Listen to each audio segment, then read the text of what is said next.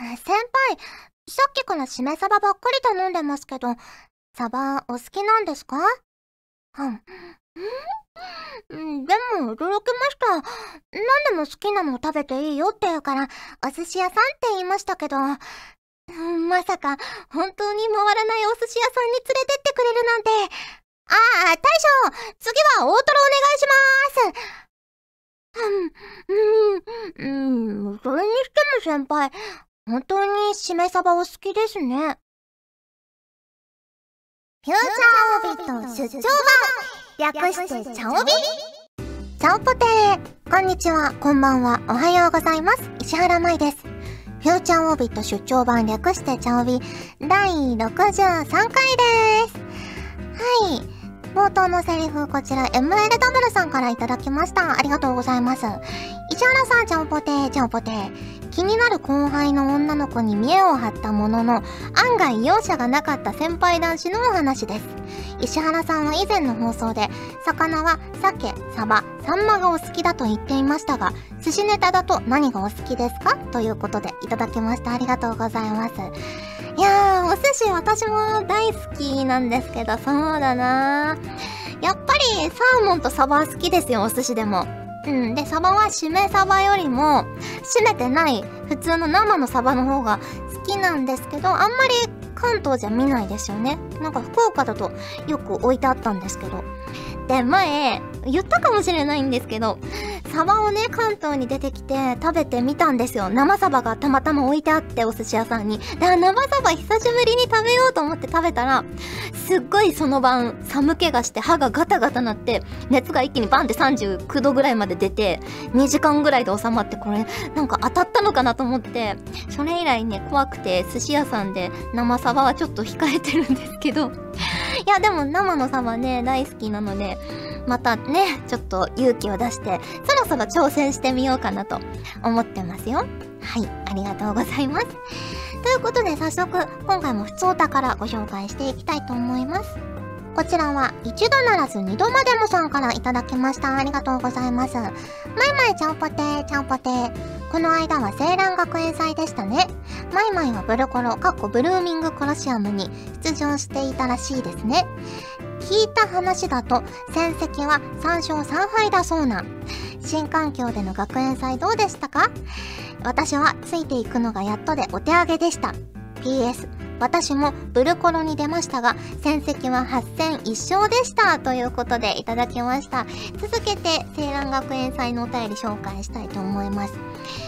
こちらはラクサスさんからいただきました。ありがとうございます。石原さん、優秀なスタッフの皆さん、リスナーの皆さん、チャオポテー、チャオポテー。まず、青蘭学園祭中部大会お疲れ様でした。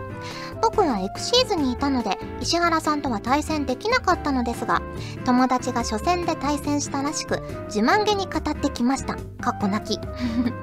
えー、僕の成績は3勝1敗と勝ち越せた上に、イラストレーターのサイン券を2枚も当てることができ、満足できました。閉会式では石原さんの可愛さに癒されながら、新規ソフィーナの強さに青ざめました。いつか対戦をしたいです。ということで、いただきました。ありがとうございます。ね、ちょっとあの、時間経っちゃいましたけど、名古屋のね、青蘭学園最中部大会、皆さん、お疲れ様でした。あの、診断が出て、2日後次の日 ?2 日後かなぐらいの大会だったのに、皆さん、すごい調整をされていて、すごくびっくりしました。で、私は、ソフィーナデッキで、ね、挑んだわけなんですけれども、戦績は、あの、おっしゃる通り3勝3敗で、まあ、勝ち越しも負け越しもなかったんですけど、ねえ、いや、なかなか厳しい戦いの連続でしたよ。1戦目が、さやちゃんデッキ、2戦目が、みゆみちゃんデッキ、3戦目がさやちゃんデッキ、4戦目がロザリーデッキ、5戦目がレミエルデッキ、最終戦がミユミとかぐやの青デッキだったんですけどね。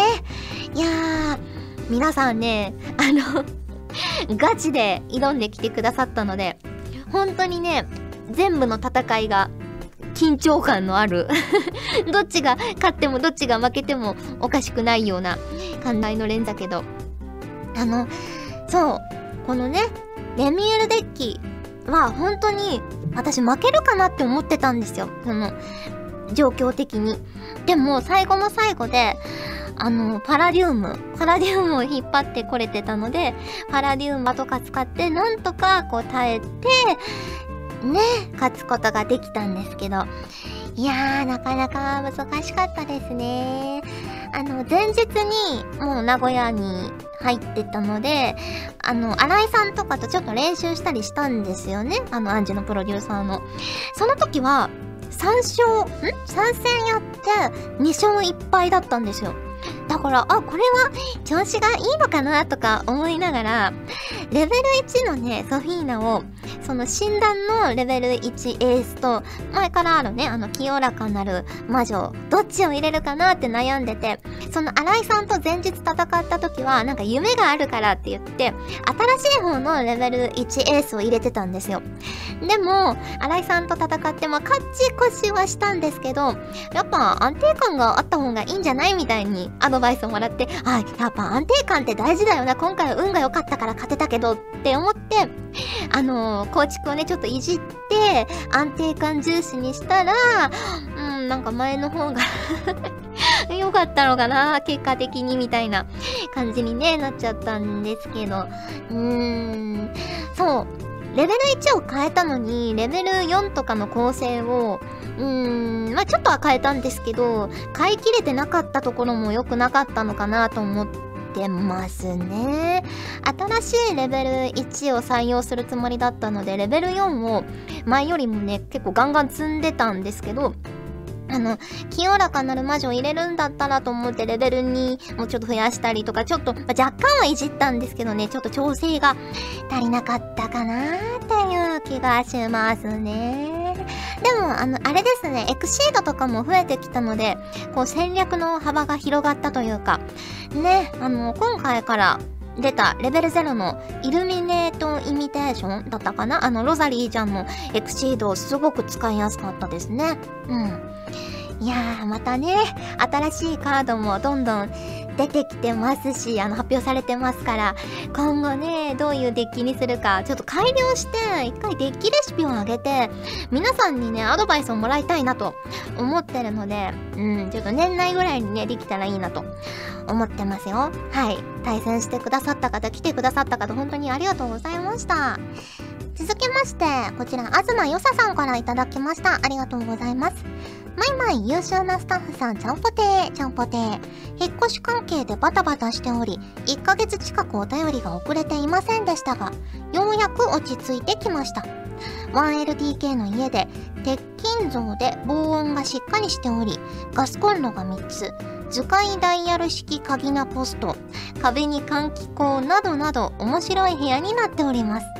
また、栃木から埼玉へ移動したので、東京のイベント会場などもぐっと近くなり、気軽に行けてありがたい。マイマイの昔の体験談、隣人トラブルもなさそうでよかったです。また、お便りバシバシ送っていきますね。ではでは、ということで、いただきました。ありがとうございます。いや、隣人トラブルはね、怖いですからね。入居するまでなかなかね、わからないものですからね。私もね、今のうちに、今年の最初暮れぐらいに引っ越したんですけど、ね、お隣さんもすごくいい人というか、あんまり家にいないのかな？合わないので、あの、静かな感じでとても心穏やかに過ごしていますよ。ただね、あれなんですよ。うちのアパート、外階段なんですよね。だから、こう、ちょっと寒かったりしたじゃないですか、関東。雪もね、若干降ったりして。その時に階段が凍るんですよ。だから本当の手すりをこうギュッと握って一歩一歩こう踏みしめながらつる踏みしめつる踏みしめっていう感じで階段をね下ったりしなきゃいけないので次に引っ越すなら階段階段でもいいからちゃんと中にね階段があるところの方がいいなと思いましたよ。あと、引っ越してちょっともうだいぶ経ってきたので、だんだんね、部屋が、まあ最初の頃は物が、物が少ないというか、引っ越しの時にだいぶいろいろ整理したので、物が少なかったんですけど、また物が増えてきたので、ね。ちゃんともらったグッズとか並べたいんですけどね。棚とか全然今の家ないからとりあえず箱とかにしまって押し入れとかに入れちゃってるんですけどなんかこう棚を買って綺麗に並べたいですよね。そのブルーレイとか暗樹関連のやつもそうだしねいろんなグッズを綺麗に並べたいなっていう夢はあるんですけどね。はい。頑張ります。ありがとうございます。ということで、今回もホクホクっとお送りします。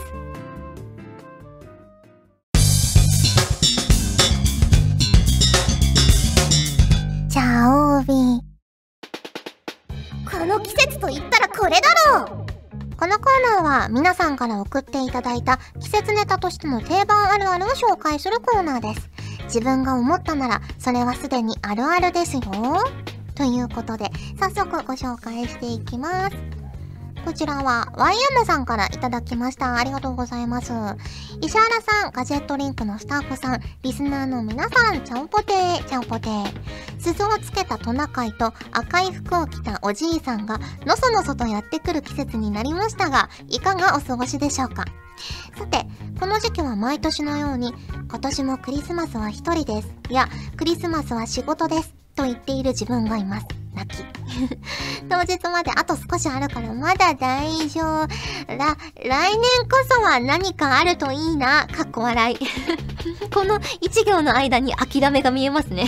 それでは、良いクリスマスをお過ごしくださいね。ということで、いただきました。ありがとうございます。ねえ、もうクリスマスが近づいてきましたね。ハロウィンがもう年々すごい盛り上がりを見せて、こう街中にね、オレンジと紫とかかぼちゃの装飾がが施されてるなと思ってたら、もうあっという間にイルミネーションまみれになってきましたね。いやー、クリスマスのイルミネーション好きなんですけど、ねえ。今年はどうなのかな？お仕事になるのかな？今のところ、まだお仕事じゃないかな？っていう感じですけど、まだね、クリスマスまでだいぶあるので、でも仕事の方が私は嬉しいなと思いますよ。去年と一昨年も仕事だったのかな？うん。やっぱ仕事がね、一番のプレゼントですよ。あと、そう、クリスマスをちょっと感じようと思って、うちクリスマスっぽいものが何もなかったので、100円均一であの、サンタさんが中に入ったスノードーム買いましたよ。サンタさんが、なぜかこう、拳を上に突き上げてる。あの、スノードームがあって、なんでこんなポーズなんだろうと思ったので買いました。それを玄関に置いて、朝出かけるときにこう、シャカシャカって振って、サンタさんがこう雪の中でね、こう拳を突き上げてるのを見て、行ってきますって毎日言ってます。はい、ありがとうございます。続きまして、こちら、のりひこさんからいただきました。ありがとうございます。まいさん、ちゃんぽてー、ちゃんぽてー。落ち葉吐きの季節ですね。我が家の、というか、私の自分ルールとして、庭石の角や木の根元の落ち葉は丁寧に掃除しないというのがあります。何故そんなことをするのかというと、うかつにやると冬眠したトカゲやカエルを見つけてしまうことがあるからです。以前、掘り起こしてしまったトカゲを埋め戻してみたのですが、結局干からびてしまいました。それ以来、彼らが冬眠していそうな場所は掃除しなくなりました。子供の頃は虫やカエルなんか殺しまくっていたのですが、人間、年を取ると優しくなるものですね。まあ、ゴキや蚊は例外ですけど、てんてんてんということで、いただきました。ありがとうございます。冬眠してるトカゲやカエルを見つけてしまったことないですけど、ねえ、そっか、そっと埋め戻してもやっぱダメだったりするんですかね。こう、繊細な計算の上に成り立った冬眠なのかな。ねえ。いやー、そっか。私は、見たことがないけど、あの、掃除といえば、あの、排水口の掃除を結構するんですけど あんま関係ないかな。排水口の掃除をね、するんですけど、あの、自分の中に、こう、ジンクスみたいなのがあって、排水口を徹底的に綺麗にした翌日はいいことがあるっていうジンクスがあるんですよ、私の中で。で、まあ、軽く掃除とかはね、結構日々するんですけど、こう、徹底的に分解して、シャカシャカシャカシャカ、なんかちっちゃいブラシとか使ったり、重曹をぶっかけたりして、掃除して、こう、綺麗になってピカピカになったなって思ったら、こうね、運が良くなるみたいな気がしますよ。やっぱ気持ちも晴れやかになるからですかね。うん。って思いながらそう過ごしてたんですよ。そしたら、なんか風水かなんかの本を読んだ時に、そんなこともね、書いてあって、その水回りは常に綺麗にしろみたいなことが書いてあって、あ、やっぱなんかこう、ね、このみんなのあるあるを寄せ集めたのが風水なのかなって、なんとなく思いました。ね、掃除をすることで運気が上がるっていうか、掃除をすることで気持ちが前向きになって、結果、なんか運が良くなったように感じるみたいなことなのかなって思いましたよ。はい、ありがとうございます。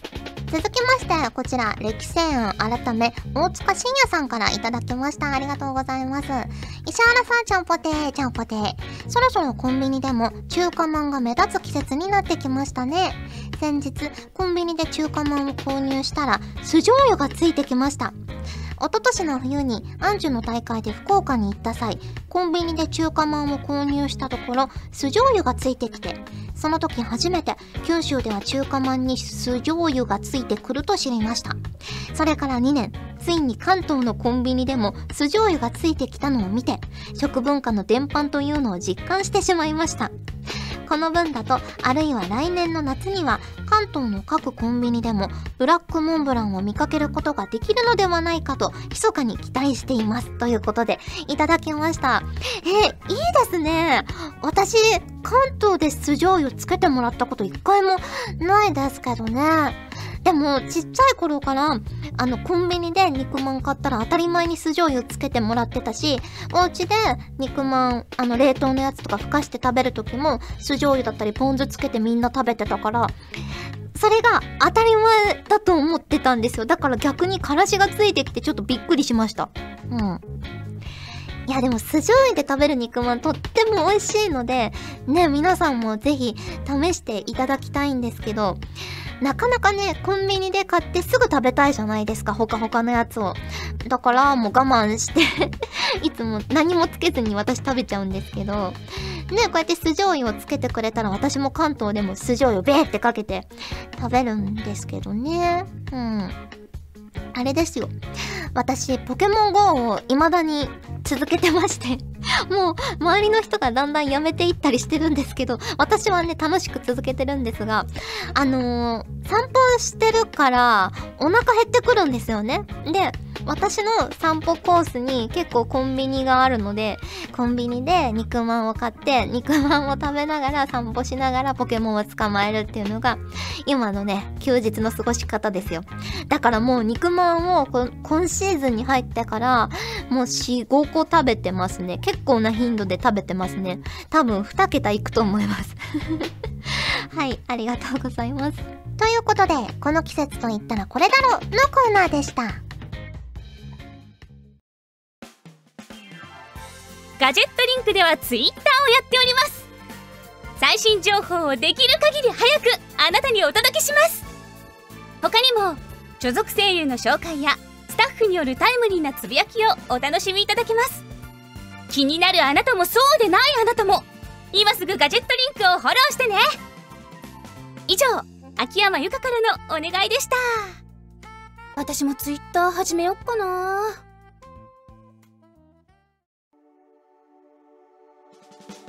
お送りしてきました。フューチャーオービット出張版。早いものでお別れの時間が近づいてきました。さて、ここでお知らせです。トレーニングカードゲーム、アンジュベールジュブースターパック3000世界の超越者が1月13日に発売が決定いたしました。もうね、あの本日のカードとかで、だんだんね、そのカードの内容も1枚ずつ明らかにされているので、ぜひぜひチェックして、次はどんなデッキを組もうかなと、ね、考えてみるのもも楽しいんじゃないかなと思います。そして同じ1月13日にソフィーナとみゆみちゃんのプレイマットが発売されます。それぞれね、監督先生と犬神キラ先生の書き下ろしになっていますので、ぜひぜひ、あれですね、アニメのエンドカードにもなったイラストですね。すごくソフィーナちゃんも可愛いのでゲットしていただけると嬉しいなと思います。そしてテレビアニメアンジュ・ベエルジュブルーレイ &DVD ボックス2が12月21日に発売されます。こちらも予約受付中ですので、ぜひぜひよろしくお願いいたします。豪華7大特典がついてきますので、ね、ぜひぜひチェックしてみてください。ということで、フーチャンオビット出張版略してチャオビ第63回、今回はここまでです。お相手は石原舞でした。それじゃあ、次回も聞いてくれるよね。よねこの番組は、ガジェットリンクの提供でお送りしました。クリスマスまであと1ヶ月。さあ、戦いの準備を始めようか。チャオベでは皆さんからのお便りをお待ちしております。各コーナーごとに画面に表示のハッシュタグを必ずつけてくださいね。そして、投稿フォームも設置しております。長文や社員の皆様からの投稿お待ちしております。皆さんと一緒に番組を作りたいので、思いついたらどんどん送ってください。たくさんのお便りお待ちしております。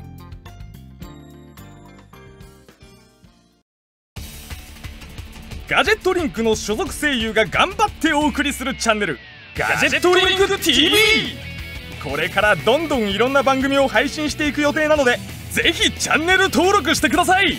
さあみんな登録登録。今すぐ登録を。